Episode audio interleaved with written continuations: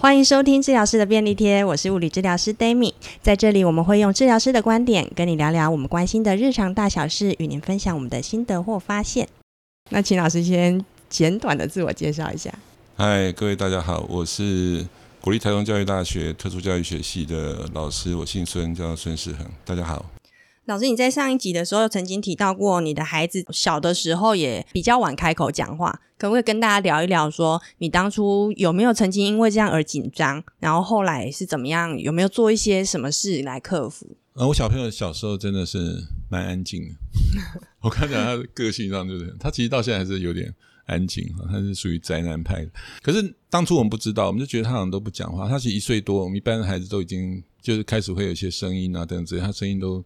没有很，就是没有什么声音啊，应该是这么说。然后我们又觉得就没有开口讲话嘛，然后我们觉得他对声音的反应好像不是很好。我们带他去，比如像去故宫啊，然后就是人家在展展览介绍的时候，哎，旁边突然有个声音传出来，一般人都会往往那个方向去看，那他都没有没有无感这样，他无感，对对对。然后那个你平常那种玩的时候，那种气球刺破，那砰，然后他也无感，然后他无感，我们就吓得要死，我们就对，真的。一定的，对啊，我想说他是听不到吗？为什么都都不会害怕？然后我们就赶快带去做检查。然后我们那时候还做了那个 ABR，嗯，就是那个脑干的睡眠的测试，嗯、听觉脑干睡眠的反射的测试。嗯、然后那医生就说：“诶，他好像也还好啊。”然后就是呃，应该听得到才对，他们应该应该不是听不到的问题。所以你们先怀疑他是不是听力有问题？对对对对对，他是不是听力有问题？可是医生后来就。看看我，刚刚看看我太太，然后就说，嗯，可能是你们的问题吧。那我们说我们很认真照顾孩子啊，然后因为我们只有就是第一个孩子，我们就特别特别认真这样。然后他要什么东西，我们就马上拿给他这样。然后医生听我们这样讲，就说，哦，这样完蛋了。他说不需要讲话，他可以活得很好。然后呢，就是你们照顾得太好了。然后后来我们就深自的检讨反省，就说 我们就开始。装装疯卖傻，每次他在哭的时候，我们就说：“Steven，你要什么东西？”然后反正就不要马马上满足他。对，然后反正就是他要发出一点声音，或者他要比啊什么东西，我们才会给他这样子。嗯、可这个过程也弄了很久。那你当初有很担心吗？我其实我听我知道他听力还好之后，我就觉得应该也还好。他虽然不讲话，可是我觉得他眼神会看我们，所以就是。比较没有那么焦虑。那你会因为自己是这方面专业的身份而觉得有点呃，怎么这样？哦，我我觉得也还好。可是我太太都觉得我是这个只会讲不会做。就真的儿子这样，你也没有做什么。对，对，我好像也没有做什么事情。但是我太太她是很努力做很多事情。嗯、然后可是我有去找语言治疗师朋友了，然后他们就说：“哎，那你们真的要？”常常跟他讲话，我说我们其实也很常跟他讲话。然后他说：“可是你们大人跟小朋友讲话，他的对话的方式可能跟孩子跟孩子之间不太一样。”然后他说：“你要找一个有其他小孩的那种环境环境啊，或等等之类的。”然后，然后我们就想说：“哦，我们大楼里面刚好有另外一户的小朋友跟我们小朋友差不多大。”然后我们就跑去问那个妈妈说：“哎，他愿不愿意让我们儿子跟他念同个幼儿园之类的？”然后，然后我们就。就想要把他塞到那个幼儿园去，然后，然后还常常跟他们约说：“哎呦，那我们要不要一起去公园玩啊？等等之类。”然后就让他们有跟很多的互动机会，然后或者邀请他们家小朋友来我们家玩，然后就是让他们之间可能必须要互动。那你们看到他跟同龄孩子的差异的时候，会不会更紧张？其实有点紧张。对啊，家长的心情就会害怕啦，就想说：“哎，他他真的他到幼儿园也不讲话。”然后呢，他就非常专注在他自己的活动里面。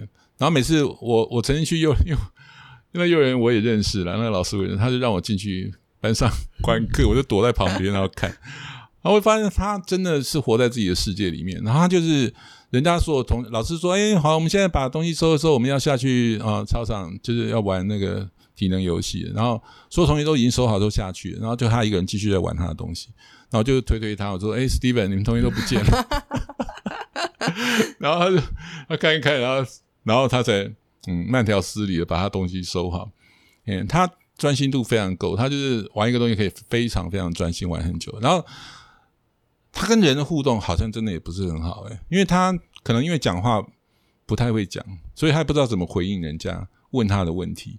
所以在幼儿园里面，其他小朋友要跟他讲话，他都吓得跑掉。就是他比如他在做那个摇摇嘛，然后就另外小朋友一个小女生来看他做摇摇马，就跑过来他旁边也在跟他一起摇，然后就跟他讲啊，Steven，这样，然后我儿子一看到他讲话就吓死了，就跑掉了。可是这个东西就是要慢慢来了。对啊。哎，这种东西我刚刚讲，买孩子就是急不得嘛。对啊。哎，然后所以。可是怎么能不担心呢？你的孩子人家都出去外面集合，你孩子还在玩你他的游戏。对啊，我们就只好拜托老师，我们跟老师讲说，我们其实孩子来这边念幼儿园，并不是为了让他学什么有的没有的东西。因为学幼儿园都会很强调说，我们这边什么学了什么学了什么 MPM 数学啊，什么东西双语啊，有的没有的。然后我说我们是来这边交朋友，就是希望他能够有更多的这个互动了哈。那可是我觉得我要很感谢我太太啦，就她，因为她每天都会去接她，然后会送她去学校，就陪他一起走路去学校。然后因为我们家里，所以我觉得我要劝家长，就是你找那个幼儿园在自己家里附近的，就是不需要走太远，可是你会有有一小段走路这样子。那那一段走路你可以跟孩子讲很多事情，然后就是慢慢累积那个小朋友的语言的听的那种经验嘛，哈。所以你会跟小朋友讲很多。哦，你看红色的车子哦，哦，这台是什么？白色的车子。哦，这台呢？哦，绿色的车子。你常每天这样跟他讲嘛，对不对？好、哦，然后呢？可是你下个阶段你不用他马上讲出来，你可以说，哎，哦，前面哪一台是白色的？哦，他就跑过去去找到白色车子旁边，然后你就有机会称赞他，哇，好棒哦，哈。然后趁这个机会就是说，哦，你看白色的车子哦，跟妈妈讲一遍。哦，我们其实以前用了很多语言的引导，就他不知道怎么回应的时候。我们就会说哦，那你可以讲什么哦，或者让就是让他再跟着我们讲一遍。那进展很缓慢的时候，你们会受挫吗？我们其实到最后就是接受了，就觉得说，哎，他就是这个样子啊，哦，所以他的他的状况就是语言比较慢一点嘛。然后我们就是确保他在学校能够有生活的参与啊，哈，然后。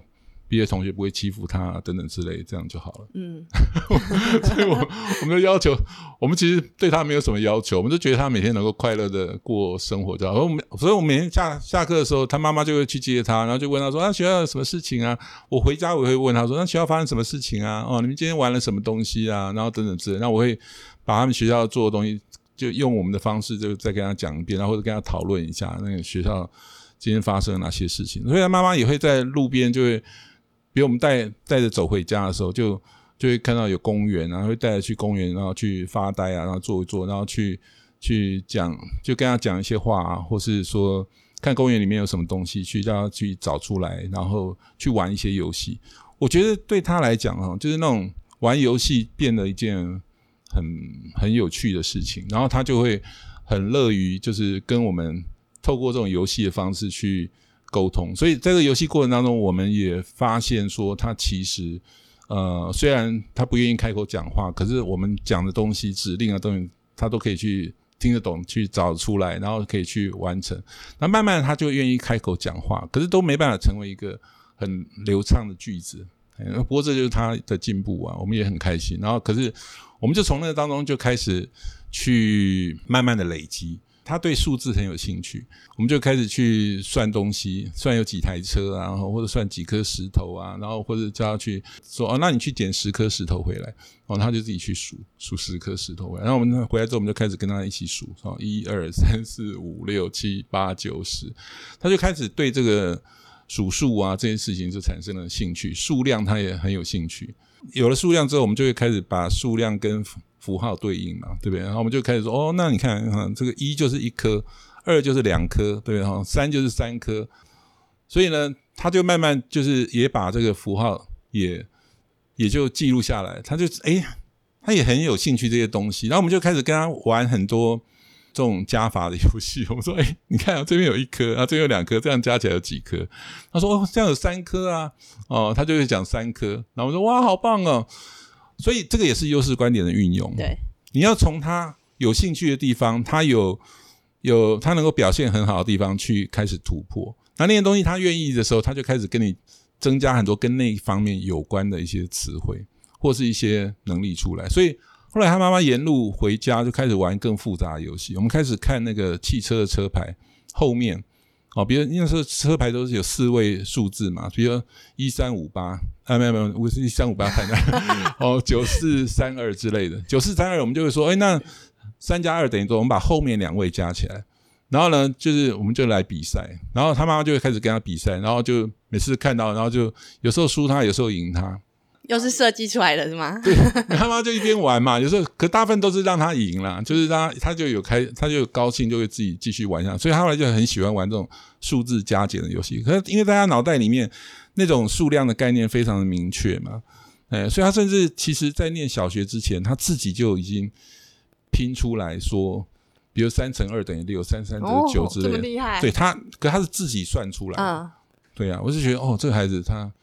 他的那种数字的天分呢，跟其他孩子不太一样，所以我说每个孩子真的不太一样。就是有些孩子他就是这个语言特别慢，可他另外一方面可能表现的也还不错。对对啊，我觉得我们可能要抓去找到那个孩子有兴趣或他比较棒的这些能力，然后去从那个当中出发去。语言的担忧让你们一直担心到大概多大之后？大概到小三吧，小学三年级、四年级，持续很久。因为他是讲话都。没办法跟一般孩子一样的对话。他虽然后来慢慢语言有出来，能够讲名词啊等等之类，可是就是你会发现他语言的运用真的很不好啊。就是比如你跟他讲没办法对话，你知道吗？讲话之后他常不知道怎么回应你，然后你就觉得说，嗯，他这样讲怪怪的。然后我们就会跟他讲，哦，那可能怎么这样讲会比较好一点哈。可是我们到他进小学的时候。他妈妈就做了很多努力啊，他妈就我记得说故事妈妈对不对？对，他们就是礼拜三就学校有个做，就是都有职工妈妈去学校说故事啊。这我们我太太她就自愿担任这个角色，然后呢去讲故事、发糖果、带游戏。可是他玩游戏的时候，就叫我小朋友练习跟所有同学讲我们今天要玩什么东西。嗯，在家里有先练习过。对对对，然后可他可能就从他能够讲的开始讲嘛，然后。那我觉得这个也是一个很好，就是他慢慢比较有胆量上台，然后呢，他慢慢愿意讲比较多的东西出来，然后，然后他没办法讲，那也没办法，对不对？哈，那可是另外一个好处是，那个所有的孩子都认识我太太，然后所以他们也都跟我们家史蒂芬很好，这样，然后他有时候还会去问我们史蒂芬说：“哎，你妈妈下礼拜玩什么游戏之类的？”那就是你。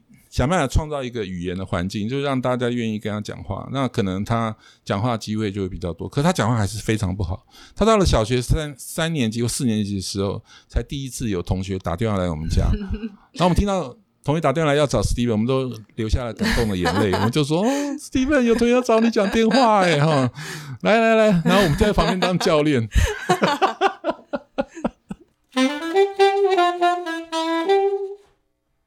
呃，各位朋友，大家好，我是孙世恒老师，我是国立台湾教育大学特殊教育学系的专任的老师哈。那我以前是中国医药大学物理治疗学系的系主任哈。那很高兴有这个机会在这边能够跟大家一起谈一谈早期疗愈。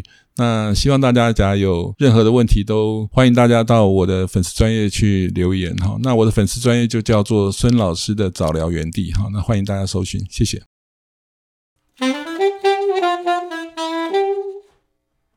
可对他来讲，他觉得那个好像也还好，就是他不是那么在意。然后他没有被鼓舞到，是不是？还是他不在意没人打给他？对对，他不在意没有人打给他，他就是活在自己的世界里。他真的，他以前玩那个停车场游戏，自己可以玩两个小时。这些特质很让人担忧，哎。对啊，你就会觉得很像那个，对啊，很像小小欧的。对啊。可是，可是因为我我刚刚讲过，他小时候我看过他眼神嘛，就是他。他跟我们讲话的时候会对视我们，所以我们觉得他应该不是。嗯，然后他语言有发展出来，会 eventually 最后有发展出来，只是他那种专心的特质，就是让人家觉得哦，My God，他会不会？然后，所以我们真的会有那种担心，啊、你知道吗？然后，然后他还有很多特质，我们都让人家很担心。他，我记得他小时候有很多特异功能，他记得所有车牌的 mark 的形状跟那个车牌车子是什么样，厂牌车子，那 B M W、宾士啊、奥迪啊、什么 Honda 啊、什么。Toyota 什么东西，他都他都会画，如数家珍这样。对，他都他很 喜欢画出来，他会画出来，他画那个形状出来。那他有一个特异功能，我们以前车上播的歌有没有？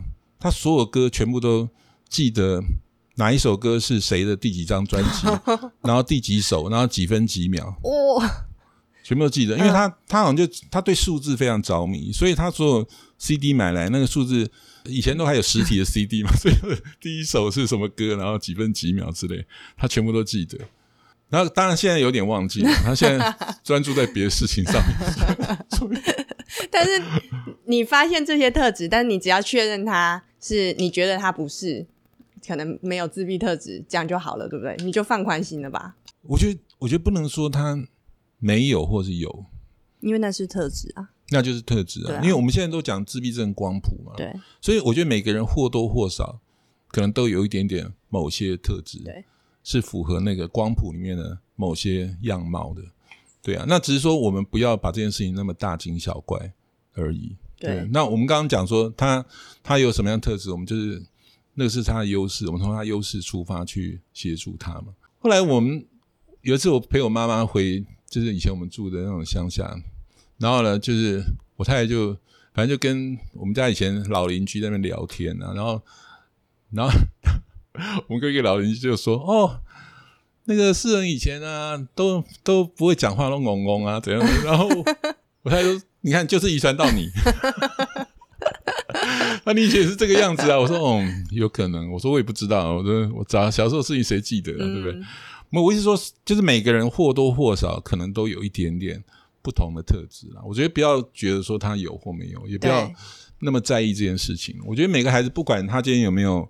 是不是这个迟缓啊，或者这，你就是要看看到说，哎，这个孩子他是一个人，作为人各方面啊等等之类，他的能力他很棒的地方在什么地方？我觉得要从这个地方去去注意、去关注。那他至于他比较弱势的地方，这没有关系，我们就是让时间慢慢的让他来成长。成长，对啊，我觉得不要那么急着说，哦，我一定要什么时候做什么事情哦。那我们。都讲说不要输在起跑点，我觉得这件这件事情要改一下观念，要改一下观念，对啊，因为没有没有什么起跑点了，对啊，因为真的没有这场比赛啊，比什么啊？人生是很漫长的，对不对？对啊，那我们就是看每个人，就是看，哎，不一定什么时间到某个地方嘛，对不对？哈，所以我觉得这种东西真的不要太在意了。哎，那我觉得让每个孩子能够快乐的成长就好。我我其实要呼吁每个家长。我觉得就是你要让孩子哦，虽然这件事情我不一定也做得很好，可是我觉得不一定孩子在那么多的功课跟压力中去失去了那个学习的兴趣跟乐趣。我们现在孩子很多都是为了家长在念书，他并不是为了念书这件事情很快乐在念书。哎，那我觉得假如能够维持那种孩子学习的兴趣的话，那念书就会是一件开心的事情。那或者你叫他去完成很多的事情，都是一件很开心的事情。那人做开心的事情，他才能够快乐的哦生活嘛，对啊，才有动力去继续往前啊。嗯、对对对，对啊，嗯。好，老师，我们刚刚讲到的，我们希望能够让家长增能，但是我们要如何带着家长增能，但是不不让他们感到压力，或者是当我们把这件事赋予给家长的时候，他要怎么样才可以建立起信心？我觉得我们跟家长在呃互动的过程当中，我们我们要先理解家长关切的事项，那再来就是我们要跟家长去讨论说，有很多的状况跟问题发生的细节是什么样子。好，因为我觉得透过这些详细的讨论，我们才能够去协助家长在家里面哦能够有效的，或者说能够成功的跟孩子能够产生一个互动跟学习。那假如家长有了一方这种成功的经验之后，他就会想办法去延伸或者拓展这种经验。然后我举个例子好了，像以前我有个家长就跟我讨论刚刚讲那个袜子，红色的袜子，他后来跟我讲，哎，老师，我发现哈，不光是穿袜子的时候会有颜色，哦，他那个 洗澡的时候，我们那个毛巾也是有很多种颜色。我说哇，妈妈你真的太棒了，举一反三，自己去发现其他情境。对，他就发现说，哎，其他情境里面也可以用这种方式来练习小朋友的认颜色的认知嘛，对不对？那我就说，哎，那妈妈你真的很棒哎。然后，所以我后来就跟妈妈讨论很多东西。我觉得我们每个人都有那个能力在，只是说你有时候不太清楚要怎么做这件事情。哦，那或许你做的方式里面稍微做一点点小小小的调整，你就成功了，对不对？比如说像你希望你的先生能够多关注一点孩子的发展。哦，这好实用哦。对啊，因为你会发现说，你先生回来，然后都 飞在那里划手机，对，然后都不太理孩子嘛，对不对？好，那我那时候就跟他讨论，他他的目标之一就是希望他先生能够每天多跟孩子互动一点时间。所以我就跟他讨论说，他平常先生回来在做啥？然后吃完饭就坐在那边划手机或看电视啊，等等之类。我说，那你要不要请你先生哦，在呃吃完饭坐在那边的时候啊，叫妹妹去拿一个她的东西来给他。哦，啊，那个东西是妹妹知道的啊，爸爸一样可以躺着，对，爸爸一样躺着，他爸爸不用特别做什么事情。那个妹妹就听了爸爸拿着要什么东西之后，指令之后，她就跑去拿了。拿回来之后呢，她就她就跟爸爸，她就只有讲爸爸，然后就拿给爸爸。然后可是这个要教要教全套的。然后呢，我就跟妈妈讲，假如他拿回来的时候，那就要请爸爸称赞那个妹妹说：“哇，妹妹你好棒哦，你帮爸爸把爸爸的啊、呃、报纸拿来了。”对，然后要请爸爸抱一下妹妹。哦，要叫爸爸称赞妹妹。哦，优势观点又再一次对，对，然后呢，你也要称赞爸爸，你要跟爸爸说，你看，爸爸你，你你这样叫他，他又多一次机会练习这个啊、哦、不同东西的名称，而且你们成功了，哎，你们好棒、哦！对啊，对啊，然后那个那个爸爸就也也感觉也受到激励了，然后就开始就常常叫爸爸叫妹妹去拿一些有的没有的东西，可是这个东西就是一个很好的练习啊，对，对不对？哈，那他就开始扩充了。那扩充之后，我们接下来就会教妈妈说：“诶，那妈妈，那妹妹拿不同东西，或者你可以请爸爸用不同的方式来叫妹妹去拿什么东西，或者跟问妹妹什么样的问题。因为我们要教会妈妈怎么样让爸爸问小朋友可以回答的问题，爸爸才不会觉得说那小朋友都没有反应，对，没有理我啊。对对，因为很多爸爸都会说：哦，因为我跟他讲话他都不理我啊，或者叫他做什么他也不懂啊，他都不会啊，对不对？”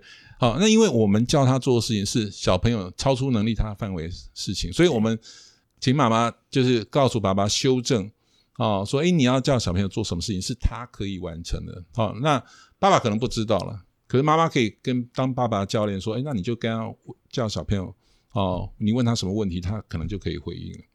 哦，那这种方式，那个爸爸就会有成功的经验，他就慢慢慢的，他就愿意在。吃完饭，然后看电视的时候，然后跟小朋友玩一些这种游戏。所以我们在以家庭为中心的早疗里面，我们的目标不是只定在这个孩子的目标，我们是看到整个家庭。对，我们有我们会跟家长讨论，因为有些家长会跟我们讲说，他觉得他自己一个人好累，哦，他希望他家人也能够帮忙这个孩子。那我们就会想说，那那现在的状况是怎么样，对不对？好，然后那你希望是哪些家人进来一起呢？好，那你所以那我们就会开始跟他去去讨论说，那如何来让这些家人来参与这个孩子的疗愈？哦，那像有的妈妈，所以所以这些就会变成我们的家庭目标了。哦，那对我们来讲，我们其实当然我们是专业人，我们不一定会那么多时间去讨论这个家庭目标。可是像我们刚刚讲那个例子，他其实在家里面，他可以跟孩子日常生活当中就可以应用的一种方式嘛，对不对？哦，那。那那个妈妈还有提到很多家庭目标，比如她说：“哦，我希望我先生能够，我们能够全家常常一起出去郊游，或者去公园干嘛之类的。”那这种目标你也会给他建议吗？有，我也跟他讨论说：“那你们平常你们会你们要怎么出去？那、哦、那假如不出去的话，理由是什么？可不可以尽量排除那些理由？这样？对，我们就说，比如他现在就说：‘哦，明天要加班或干嘛等等之类的。’那我就说。”那你可不可以跟他预约说，那我们是不是我们定一个时间好不好？我们几月几号，我们就是预定去哪里玩，对不对？哈，然后反正就那天你就是不要排除万难，就是要去。对，我们就是要去，我就是那天一定要去，对不对？哈，然后那先生就只好那天就不能排任何事情，就带他们去了。对啊，然后可是妈妈会觉得说，哦，这个好像有点太……不过这件事情后来有发生了。我说你平常的时候也可以做啊。你说，诶，那晚上的时候不要看那么多电视嘛，对不对？你说你跟你先生讲说，那你。爸爸，我们吃完饭，我们一起出去散步，好吧？带小朋友出去散步。那爸爸可能一开始也不一定愿意了，哈。爸爸说：“那我们一个礼拜去出去一次啊，对不对？”哈，那因为治疗师说妹妹需要练习走路啊，所以我们就一起出去散步，好吗？然后 拜托，然后他爸爸就说：“哦，好吧，那我们就一起出去散步吧。”哈，然后就带出去散步之后呢，那接下来的事情就很重要，我们要跟妈，我们是当妈妈的军师啊，我们要跟妈妈讲说：“哦，你要叫爸爸呢。”哦，跟妹妹玩什么游戏，然后叫妹妹做什么事情，然后妹妹做出来的时候要称赞妹妹，然后你要称赞爸爸，反正就是把这些细节都跟妈妈详细的写好剧本了。对，讨论了讨论过一遍之后，哎，他们带出去做，哎，确实有成功。那爸爸觉得说，哎，妹妹不错，哎，蛮美好的这段时光。对，而且我们出去的时候，我叫他，我们跟他玩一些东西，我叫他找什么东西，他都可以找得到，哎，嗯，不错。然后所以后来他们家渐渐的。就是一个礼拜可能原本只有出去一次，从零变成一，然后后来变成两次或三次。那妈妈就觉得说，哦，很好啊，那这种全家一起的幸福时光不是很棒吗？对啊，对，所以有的时候问家长一些关于家庭日常的细节，他们会觉得很奇怪，你问我这是做什么？嗯，对，所以其实我们想要做的就是像这样子，有更多的互动，或者找一些机机会，制造情境去让孩子去表现。我们可能要跟家长做一些沟通了，就我们在呃家长第一次开始跟我们进行这个。疗愈互动的时候，我们可以跟家长说明一下，就是我们希望用什么样的方式来协助这个孩子有更多的呃学习的机会，或在生活当中有更多的参与哦，那这个孩子才能够有更多的练习的机会，他进步才会比较大哦。那我觉得家长都会从小朋友进步比较多这件事情来认可说，哎，那这个方式或许对我的孩子比较好，哎，所以我们就是去跟家长一起努力吧。嗯。老师最近嗯看到一些课程，就是可能有一些转变，是在讲社区参与，就是从以家庭为中心，然后可能推展到社区里面。那大概是什么样的概念呢？我们每个家庭其实都生活在社区当中啊，对对啊，所以其实对早疗的家庭来讲，他们能够去参与社区当中，他们想要参与的活动，就变成一件非常重要的事情。那这个社区的概念，其实可能。因为地区的不同，可能会有很多不同的意涵或者概念。那也网络上的社群也是属于社区的一种，对不对？比如说你就是我可能跟我呃孩子类似状况的家庭有一个群组啊，然后我们就是我们也是属于一种社区的概念。那当然，你实体的社区，比如我们居住的附近的地方，那也是一种社区的概念。那我觉得社区有个好处是说，你在社区当中进行疗愈的话，那对孩子来讲，他日常生活当中都可以在这样的环境里面去。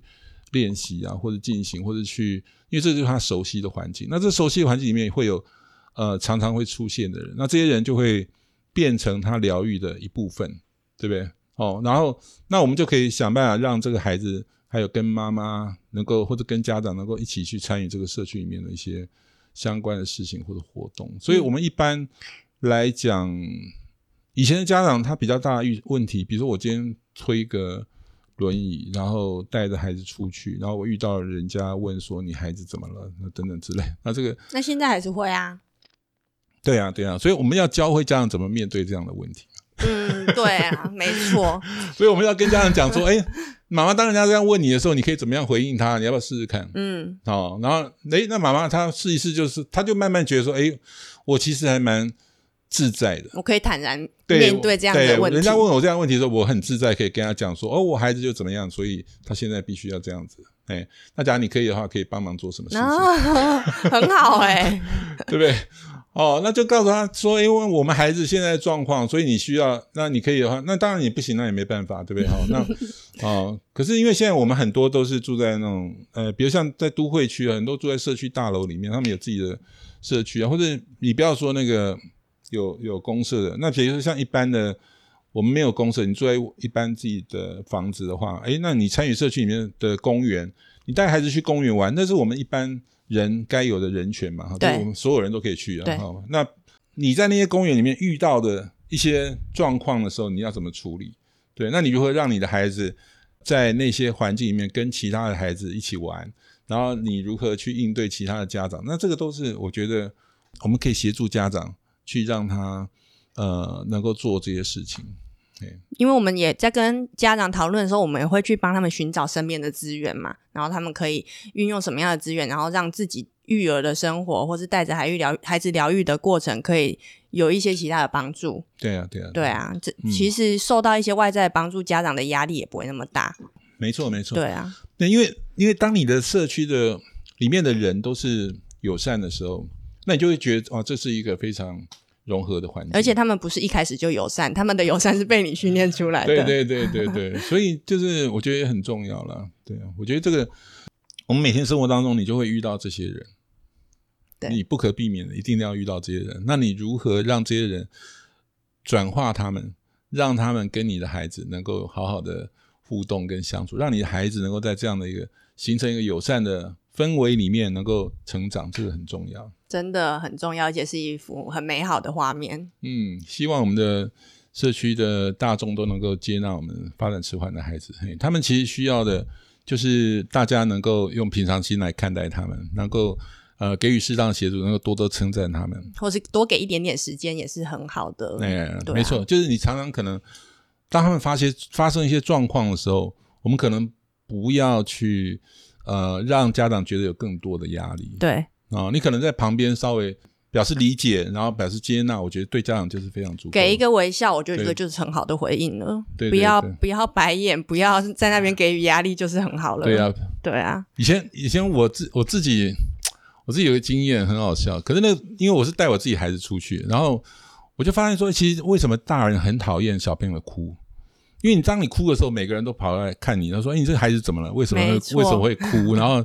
然后呢，搞得那个大人就觉得压力很大，对不对？所以你可以发现，外面很多大人看到小朋友哭的时候，然后他会变非常严厉的期望去制止这件事情，因为很怕影响到周遭的人。对，然后呢，那旁边的人就会或多或少就会给家长很多压力。那你发展迟缓的孩子更有这种状况，因为他们常会有些情况，比如现场有些人故也不是故意的，反正不晓不了解他们状况，就导致这个孩子情绪大爆发等等之类的。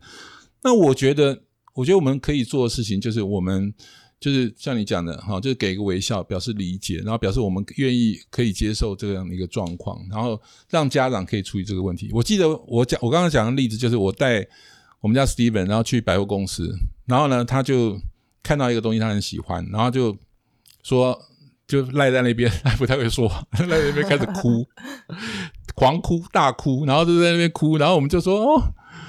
然后呢，我们就蹲下来陪他哭。然后，然后呢，我们就说：“Steven，你怎么了？”哈，然后哦，你喜欢这个东西，对不对？然后哦，我们也知道哦。然后，可是这东西我们家里面有啊，反正就在那边跟他讲讲解说为什么我们现在不能够买给他之类。然后，可是旁边哦，好多人经过，然后就看说：“啊，你们家为什么哭的那么厉害，对不对？”我就我就跟旁边人说：“哦，哎。”但没有关系，他他今天就心情不太好哈，就你们就是不要不要太看他，他就不会呃更难过了。然后我们就在那边陪他继续哭一阵子，然后哭一哭，他突然停下来，我就说：“哇，史蒂芬你好棒哦，你停下来了呢。”哦，那我们我们不要哭了，我们赶紧回家了，好吧？我们回家就可以玩了。然后就啊，然后就就停了。我们就说：“哇，史蒂芬真的很棒啊！”我们就带他回家了。当场那个那个。当下其实我觉得不需要，第一个不需要对孩子发火，第二个你也不要对周遭的人发火或者干什么，不要有些时候我们会出于啊、呃、那种心情不好，或者说你们看什么看之类的哈，也不需要这个样子。有的时候是管教给别人看的，哦、就是说哦我有在管，但是我没办法。有的时候是这样，哦、但是都会觉得孩子很蛮冤枉的。对呀、啊，对，我觉得小朋友哭，我们真的要让他好好的表达一下，或者跟他好好沟通一下，到底是怎么回事。哦，是你心情上是怎么回事哈？所以那这样我们才能够去理解这个孩子啊。那你不能说小朋友哭的时候，就你马上停下来，对不对哈？小朋友没有办法，谁可以哭的时候马上停下来？真的 太难了。你哭的时候都要哭一阵子嘛，对不对？等到你情绪比较平复一点的时候，才能够停下来嘛，对不对？对。可是家长的抗压性就要够啊。对啊，所以我们家长我们要支持他，我们要支撑家长，我们要协助家长说，面对这种压力的时候，你怎么处理啊？那你在社区里面发生这种事情的时候。那你也只能够跟大家说啊，很抱歉，我们家小朋友今天真的心情不太好哦，所以他可能需要一点时间哦。那有打扰到大家，很抱歉。那你们就就从旁边走过去就好了，那我们就保确保他安全就可以了。要讲出这段话也不是那么容易的事。不过你要练习啊！但是我真的好希望我们身处的环境是这样的环境，就是大家可以体谅孩子应该是什么样子，嗯、而不是对他有过度的期待，嗯、觉得他哭就是不不应该，然后就是要停，然后要求他停止。嗯、很多人其实没有办法理解孩子的情绪是没来的，也许快，但是也他也需要时间安抚嘛。让孩子理知道说，哎，你理解他，对，他停一下子，他。他就慢慢就恢复了，对，就可以停下来。那慢慢的，他就会了解说，哎，其实我在我在遇到这种心情或状况的时候，我可以用什么其他的方式来表达。那其实小朋友停下来之后，你可以跟他好好讨论说，哎，像刚刚那种状况，我们可以怎么样做啊？对不对？好，那我们就可以怎么样了？哦，那这样的话，那呃，对孩子来讲，就是他可以学习到怎么样去处理哦这些不同的状况。有很多时候，孩子是不知道怎么去处理这些状况，比如他讲不出来，所以他就只好用哭的方式。哭是最直接的情绪。对对对。那对家大人来讲，我们可能可以，可能可以就是二选一嘛，哈，就是猜猜看，说他现在是什么样的状况，然后说哦，那这个状况我们可以怎么样做？哈，那我们这样做好不好？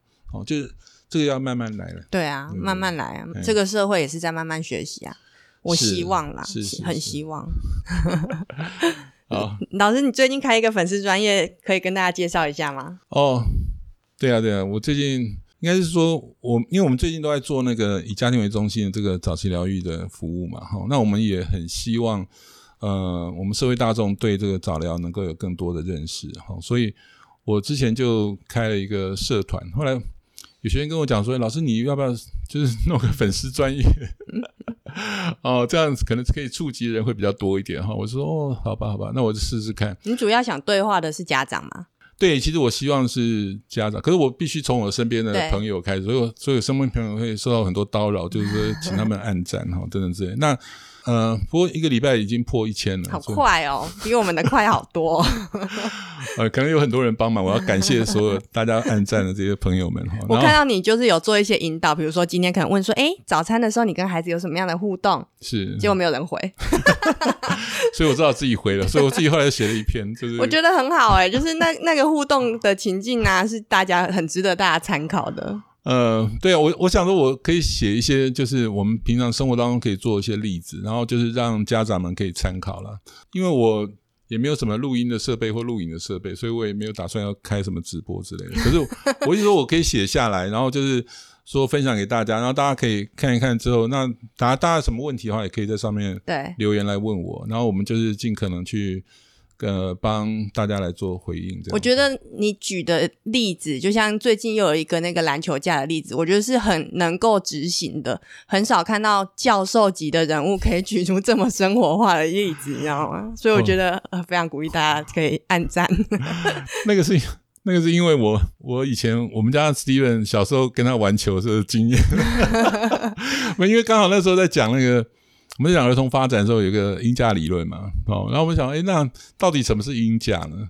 对不对？哈，所以其实那个就是一个很好的音架的例子了。哦，所以我们就希望说，家长能够去用音架去协助孩子去达成他现在能力能够可能正在学习的这些能力，然后慢慢的他能力就会增加了。对对对，详情请看一下老师的粉砖，我再把链接放在我们的那个 show note 里面，大家再点进去看。好，好，那我们今天节目就到这边，谢谢大家收听。好，谢谢。好，拜拜，我们下周见喽。好，拜拜，拜拜。